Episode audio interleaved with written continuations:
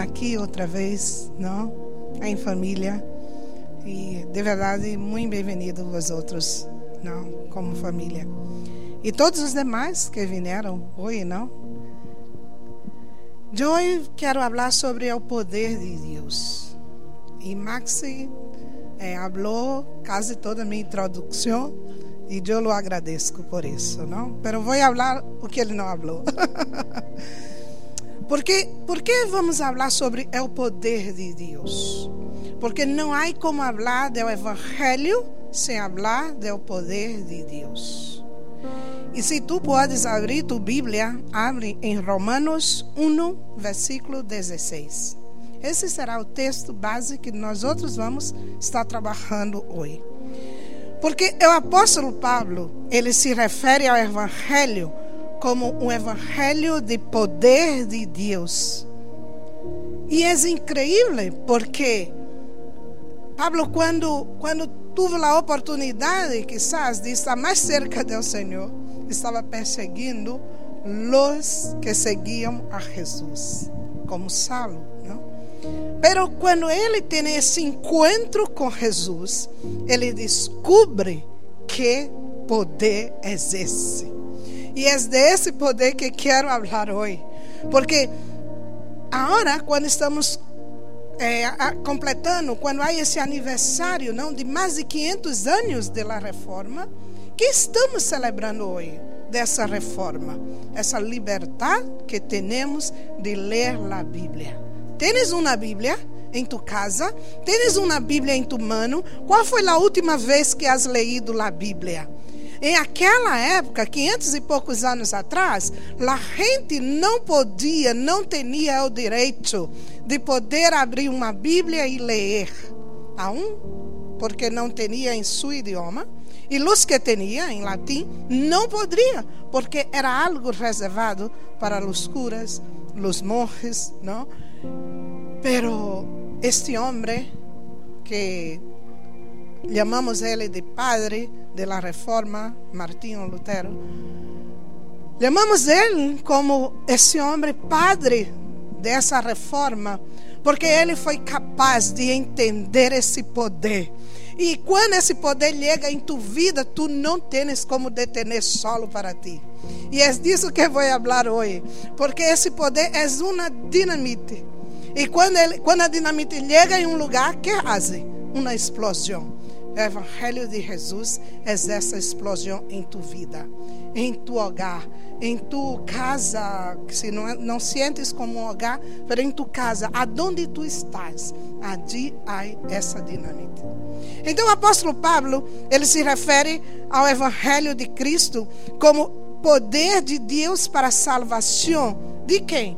De todo aquele que crê não? E este poder é o próprio Cristo, é o próprio Jesus Cristo. E todos os que creem que em todos os eventos que temos da vida de Jesus, desde seu nascimento, desde sua morte, sua ressurreição, tudo nos direciona para a salvação. Jesus não, não nasceu por acaso, nasceu com um propósito: que tu e eu fôramos salvos. Esse era o propósito. E, e então esse versículo, ele diz assim: é o, é o evangelho, é o poder de Deus para a salvação de todo que crê. Em grego, a palavra poder se chama dunamis, que traduzido para nós outros seria dinamita. Uau! Eu nunca he estado diante de uma dinamite. E não quero estar. Pero he sentido esse poder dinamos em minha vida. E aí ha sido uma transformação que os que me conheciam antes sabem do quão Deus ha cambiado minha vida. E o primeiro que quero falar hoje é que quero falar sobre os quatro efeitos, ou pelo menos quatro efeitos do poder do Evangelho de Deus em la vida do homem. O primeiro efeito é que ele transforma corações de pedras em corações de carne e sensibilidade. Quantos de nós outros teríamos um coração duro, um coração de pedra? O evangelho chega e ele é irresistível. Não conhece a palavra impossibilidade dentro do evangelho. Não cabe para Jesus a palavra impossível. Para ele tudo é possível. Para mim, para ti, há algumas coisas que nos deparamos e é impossível. Pero para ele, não todo é possível. Esse é o poder de, do Evangelho. Ele é incomparável, impressionante. E a verdade é que o poder de Deus é, é o todo-poderoso Deus mesmo dentro de nós outros.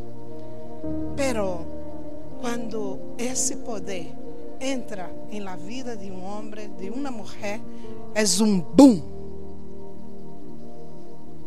Has vivenciado esse boom? Has experimentado esse boom? Porque quando passa isso, ele converte pecadores em hijos de Deus. Has entendido a diferença? Pecadores condenados a hijos justificados em Deus. Uma transformação tremenda. E o Evangelho é essa dinamite de Deus que detona todos os corações de pedras de, e torna eles de carne. E para isso, em, em Colossenses 1, versículo 13, diz assim: para nos para libertar-nos do império de las tinieblas e, e transportar-nos a seu reino de amor. Esse dínamos que chega em nossa vida não é solamente para que saiamos por aí e digamos, não, é que agora eu estou transformado. Não é solamente isso. É que Ele te saca de um lugar e te põe em outro. Ele cambia o ambiente para ti. Ele põe tu em outra esfera. E também diz o seguinte: é o qual nos ha librado de la potestade de las tinieblas. Essa é uma outra tradução. E nos translado, e nos trasladou ao reino de seu amado Hijo. Mira, é o evangelho de Jesus. Cristo não é solamente dele, é de seu Padre. Há, há, um, há algo mais. Max dizia: Bem-vindo à família, família cristiana, mas também a família estendida aqui em Orense. Dizia para Andrés, não? É incrível porque, por mais que hablamos isso, em la prática quizás não atuamos assim. Pero a palavra de Deus é tão forte, é tão poderosa, que passe o que passe, Ele mantém sua palavra. Quizás eu não me, me vou bem com minha irmã, quizás com minha irmã, com não sei. Se tens família, é provável que tenha problemas. Sempre há problemas. Mas na família de Deus, não nessa família estendida aqui na terra, mas a família que Jesus está construindo, de fazer com que tu saia de las tenebras, que é hoje o que está sendo comemorado, não? E te trai para esse reino de seu amor, de seu Hijo, de seu Padre, a esse lugar onde só um tinha direito que era o primogênito de Deus, ou era o unigênito de Deus, Jesus Cristo. Ele estende esse espaço para que outros também possam herdar, que outros possam viver essa verdade. E é incrível isso, porque é o segundo efeito do poder do Evangelho é que ele transforma, é, é, é o poder do Evangelho transformador de Jesus leva o homem ao arrependimento. Ele não só quita tu de onde estás para outro lado. Ele produz dentro de ti um arrependimento.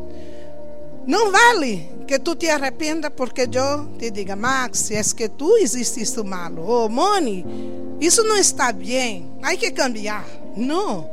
Quando esse dinamo entra dentro de ti, ou quando essa dinamite hace parte de tu vida, não hace falta que nadie te diga que tu te estás equivocando, porque o próprio Espírito Santo de Deus que habita dentro de ti te convence do pecado, te convence do que estás fazendo que não está bem.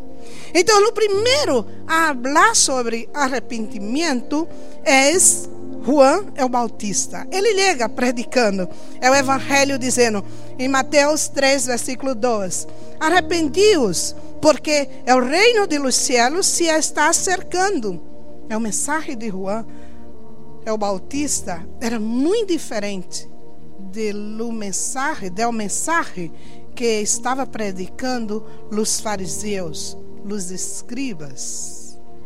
Porque eles predicavam solamente que eles tinham direito, porque eles eram filhos de Abraão. Uau! E se orgulheciam disso por ser filhos de Abraão. Pero Juan chega com outro mensagem, um mensagem distinto, um mensagem que se tu não te arrepende, tu não herdarás o reino dos céus. Uau, que forte, que cambio, não? E quando ele estava predicando isso, o motivo era que levava essa gente a um câmbio e um modo de entender que se aproximava ao reino de, de los céus era que Cristo estava chegando, era que Jesus já estava vindo, estava aí tão cerca que ele não poderia predicar outra predicação. A predicação dele não era outra. Agora imagina, tu, se fosses tu que estivesse caminhando com Juan em pleno deserto e todos os dias escuchara a mesma predicação dizendo: arrepende-te, arrepende-te, arrepende-te. Ele era essa voz, onde nadie falava, ele falava essa voz. Será que temos hoje essa voz dentro de nós outros? Será que somos Juan, os bautistas dessa época, dessa, dessa desse tempo, desse momento? Ou será que somos uma voz que está em silêncio? Juan, aunque estava em el deserto, ele seguia predicando.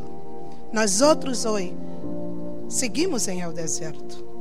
Há muita gente que não quer escutar isso, que não quer fazer pinha contigo, de crer no que tu estás predicando. Pero a palavra de Deus diz: predicai essa palavra em tempo e fora de tempo. Pero Juan estava falando isso. E ao começo do ministério de Jesus Cristo, ele chega dizendo: o mesmo que Juan é o Bautista. Ele chega e diz assim: é o reino de Deus. Juan dizia: é o reino de Deus está cerca por lo que os oyentes de Jesus deviam abandonar as crenças e convicções. Ou seja, havia uma necessidade de uma metanoia passando em suas vidas. E o que era isso? Era câmbio de rio. Era que não podia mais caminhar nessa direção. Teria que caminhar, caminhar em outra direção. Que áreas de tua vida e de minha vida necessita desta metanoia? que necessitamos, que estamos fazendo, ou que não estamos fazendo, que necessitamos de um câmbio de, de direção, de encontrar outra vez esta palavra. E os digo que essa palavra não é só para vós outros. Antes de ser para ti, é para mim. Passou por mim. E os judeus deveriam abandonar a ideia de que foram salvos por Abraão, por sua descendência. Ou seja, e quantos de nós outros que nascemos dentro de uma família cristiana ou dentro de uma família católica, hablamos e dizemos com muito orgulho, não?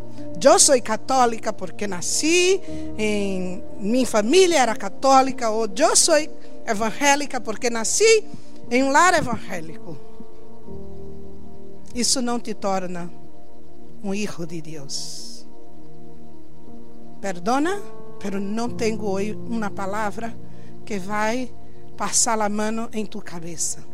Essa palavra é muito dura de falar, pero hoje é um bom dia para falar. Há muitas prédicas hoje.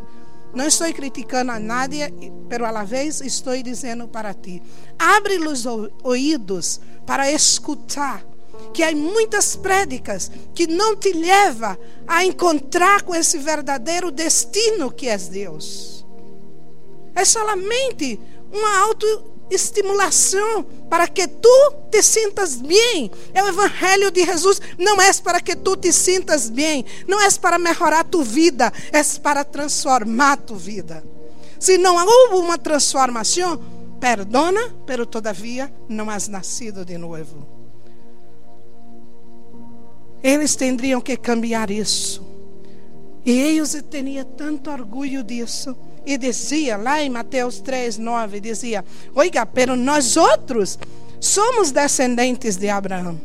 E creemos que ele foi enviado por Deus. Pero necessitavam confessar que Jesus Cristo é, é o Senhor em que todas as famílias de la terra são bendecidas nele. Eles diziam: todas as famílias serão bendecidas, porque essa é a promessa para Abraão.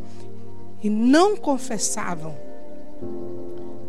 que Jesus não entendia que essa promessa era especificamente para o Filho de Deus. Em nele, todos nós outros somos bendecidos.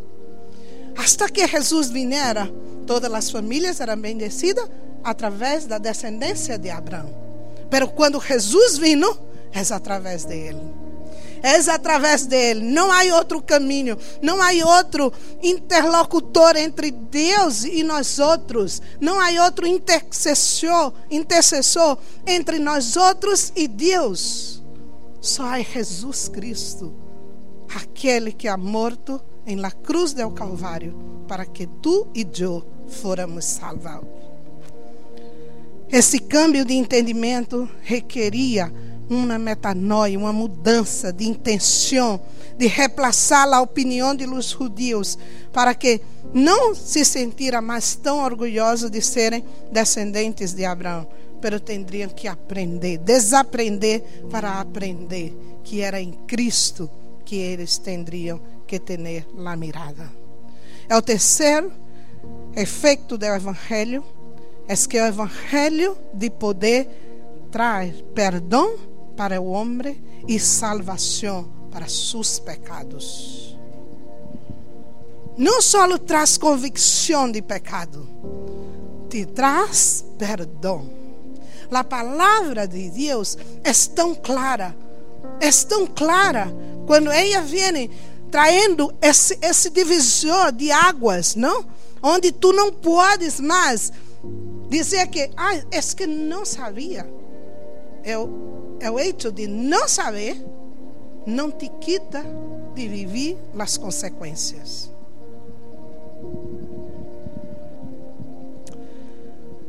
Não há razões para nos avergonçar do Evangelho. Isso é a parte seguinte do, texto que hemos lido. É o Evangelho, é o poder de Deus. E não há por que se avergonçar dele. Porque Ele, esse Evangelho, vino para nos salvar de toda condenação que havia predestinado já para nós outros. É incrível, porque Pablo dijo: eu não me avergonço do Evangelho. E eu digo hoje, tampouco nós outros devemos nos avergonçar de este poderoso Evangelho. Pelo contrário, devemos proclamar ele, donde quer que estejamos. Ah, Leni, então estás em um hospital, estás predicando o Evangelho? Sim. Estás em la calle, estás predicando? Sim. Estás com um megafone? Não. Predica com tua vida, predica com tuas palavras, predica com tus atos, predica. A gente, quando vê, ela sabe que tu eres distinto. Em Juan 7,38 diz: É o que crê em mim, como diz as Escrituras, de seu interior correrão rios de água viva. Que Cristo morreu, e 1 de Coríntios 15, versículos 3 e 4, diz assim: Que Cristo morreu por nós outros, por nossos pecados, segundo as Escrituras, e foi sepultado, e que ressuscitou ao terceiro dia, segundo diz as Escrituras. Queridos, não podemos seguir predicando qualquer coisa. Temos que predicar esse evangelho que diz as Escrituras. O que, que as Escrituras dizem? Em Romanos 1,6. É o Evangelho, é poder de Deus para todo aquele que crê. Eu não me avergonço do Evangelho, porque ele é poder de Deus. É o quarto efeito é que é o Evangelho, é o poder do Evangelho em nossas vidas, nos garantiza uma herência de vida eterna depois da morte. Não valeria nada viver tudo que vivimos. Não está hoje celebrando Halloween, que é a festa de los mortos. E estarmos aqui dentro desse espaço. Se depois da morte não supiéramos aonde ir. Seria melhor que fôramos todos a celebrar Halloween, não? Pelo menos saberia o que estávamos fazendo. A palavra diz em 1 de Pedro 1, 3 e 4: Bendito seja o Deus e Padre de nosso Senhor Jesus Cristo, que segundo sua abundante misericórdia, nos engendrou de novo para uma esperança viva por la ressurreição de Jesus Cristo entre os mortos, por uma herência incorruptível, imaculada e inacessível, reservada em el cielo para ti. Já existe uma herência para ti e para mim. Creio que a maioria de nós outros não queremos morrer. Hablamos de tudo. Hablamos hasta que o cielo é muito bueno. Pero não queremos morrer. Quizás porque não sabemos dessa herência que temos. Eu recordo quando quando minha irmã enfermou há três anos. E eu perguntei para ela: Como te sientes? E ela me disse: Bem. E sigue dizendo bem depois de três anos, lutando com câncer. Sigue dizendo bem, estou bem. Pero ela me ha dado uma resposta que sigue ecoando em meus ouvidos. Que é? Seja morrer ou seja viver, que seja para a glória de Deus. Para ela dá igual seguir vivendo ou ir para o céu, porque está preparada. Estamos nós outros preparados para ir? Se ele vem a hora, já estou pensando toda essa semana em o que está passando lá na ilha, em Canárias, tudo aquilo que está passando, terremotos e tudo, não? A gente vivendo bajo uma ameaça que não sabe por onde vendrá. Pero minha pergunta é: estão preparados para encontrar com Jesus? Há uma igreja forte aí, apoiando essa gente e dizendo: prepara-te, arrepende-te, porque o Senhor virá, vendrá a qualquer momento. E não sei se hoje é para mim, se amanhã é para ti pero que ele vendrá, vendrá. Hoje em dia, podemos encontrar muitas mensagens sobre Jesus Cristo, pero a única que pode produzir uma transformação de esperança, de vida pós-morte, é a mensagem do poder do Evangelho de Jesus. E eu não sei como é para ti, porque Em 1 Coríntios 15, versículo 1 e 2 diz assim: Também os notificamos, irmãos, é o evangelho que hemos predicado, que também recebiste, em que ele também permaneceis, por lo qual também eres salvo. Se não retienes como é o anunciado, se não crees, como diz as Escrituras, estás vivendo uma esperança vana. Que esperas tu depois que sair de aqui? É o efeito do Evangelho de Jesus, do Evangelho de poder de Jesus, é que ele garantiza uma herência para ti depois da morte. Mas se não hemos vivido isso, não sabemos o que é isso. E para terminar, se todavia não has experimentado essa explosão, esse dínamos em tua vida, e não hablo só para os que estão hoje aqui, mas para ti que estás me escutando aqui por, por, esse, por esse vídeo, quero dizer-te que esse é tu momento, essa é tua hora de render-te ao Senhor e de fazer uma oração, de reconhecer que sem Ele não é possível viver uma eternidade com o Padre. É o poder do Evangelho te dá direito a viver por toda a eternidade com o Senhor. É o poder do Evangelho te quita das tinieblas. Não hace falta mais celebrar a morte. Podes começar a celebrar a vida. E a vida de Deus, a vida que transforma, esse poder transformador de Jesus que chega em tu vida e faz toda a diferença. E por último, o Senhor pode hoje mesmo perdonar tus pecados. Não amanhã, agora mesmo.